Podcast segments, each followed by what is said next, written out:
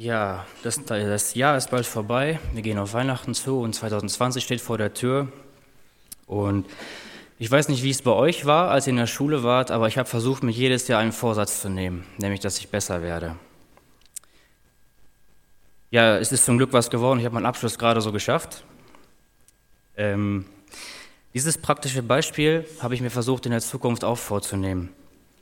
Dass ich einfach versucht habe, Fehler, die ich gemacht habe, zu vermeiden. Aber ich kann euch sagen, auch auf der Arbeit ist es mir passiert. Ich habe Fehler gemacht, sie sind immer wieder vorgekommen. Das bleibt nicht aus. Letzten Endes kann ich nur sagen, Fehler passieren und Menschen machen Fehler. Aber genauso geht es mir in der Beziehung zu Gott auch.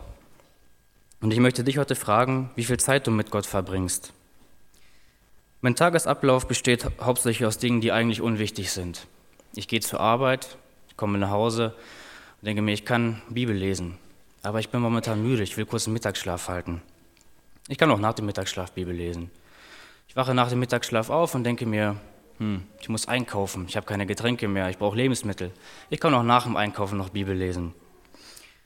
Komme nach dem Einkaufen nach Hause, es ist abends, ich bin müde, ich gehe schlafen, ich kann auch morgen Bibel lesen, morgen ist ein neuer Tag. Aber gerade bei diesen Dingen muss ich versuchen, mir vorzunehmen, das Einkaufen, das Schlafengehen sogar vielleicht etwas zu vermeiden und das Wort in die Hand zu nehmen um Bibel zu lesen oder einfach zu beten.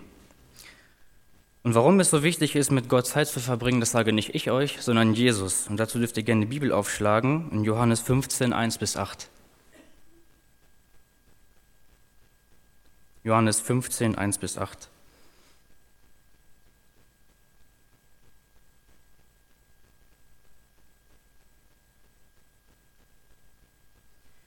Ich bin der wahre Weinstock und mein Vater ist der Weingärtner. Jede Rebe an mir, die keine Frucht bringt, schneidet er weg. Und jede, die Frucht bringt, schneidet er zurück und reinigt sie so, damit sie noch mehr Frucht bringt. Ihr allerdings seid schon rein. Ihr seid es aufgrund der Botschaft, die ich euch anvertraut habe.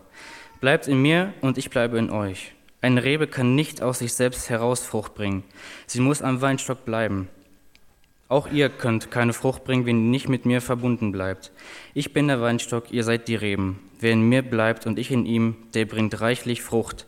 Denn getrennt von mir könnt ihr gar nichts bewirken. Wie jemand nicht mit mir verbunden bleibt, wird er weggeworfen und verdorrt wie eine nutzlose Rebe. Solche Reben sammelt man nur noch auf, um sie zu verbrennen. Wenn ihr in mir bleibt und meine, und meine Worte in euch bleiben, dann könnt ihr bitten, was ihr wollt, ihr werdet es bekommen. Die Herrlichkeit meines Vaters wird dadurch sichtbar, dass ihr viel Frucht bringt und euch so als meine Jünger erweist. Wenn wir uns auf Jesus als unseren Weinstock verlassen, dann müssen wir direkt und vertraut mit ihr verbunden sein. So wie eine Rebe mit ihrem Weinstock verbunden ist, sind auch andere mit ihm verbunden.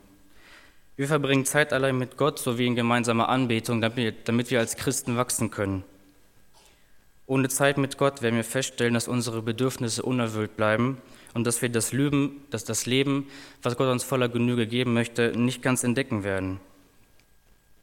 Zeit mit Gott verhindert Ablenkung unserer Gedanken, sodass wir uns nur auf ihn fokussieren können und sein Wort lesen können. Wenn wir beständig an ihm festhalten, werden wir die Vertrautheit genießen, zu der Gott uns ruft, und wir werden ihn kennenlernen. Ja, und darum ist es so wichtig, Zeit mit Gott zu verbringen. Und ich möchte dich einfach fragen, was dein Tagesablauf ist. Welche Prioritäten setzt du dir? Ich möchte mit einem Zitat abschließen, das ich glaube ich öfters sage von Hans-Peter Reuer. Die Zeit, das Größte, was wir Gott geben können, ist unsere Zeit.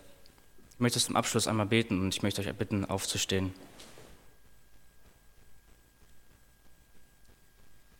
Ja, mein Vater, hab Dank, dass du uns die Zeit hier auf Erden gegeben hast. Und eigentlich haben wir Zeit genug, aber du siehst das ja, unsere Prioritäten oder unsere Hobbys woanders legen. Und ich bitte dich einfach, dass wir lernen, täglich zu dir zu kommen, die Zeit zu suchen, die wir haben und einfach mit dir reden, dein Wort lesen können, dass wir einfach dadurch wachsen können, dass wir zu dir hinkommen können und einfach, einfach den Tag mit dir zusammen genießen können, Herr. Bitte hilf du uns, die Motivation täglich zu finden und du willst die Gemeinschaft mit uns haben. Du bist ein liebender Vater.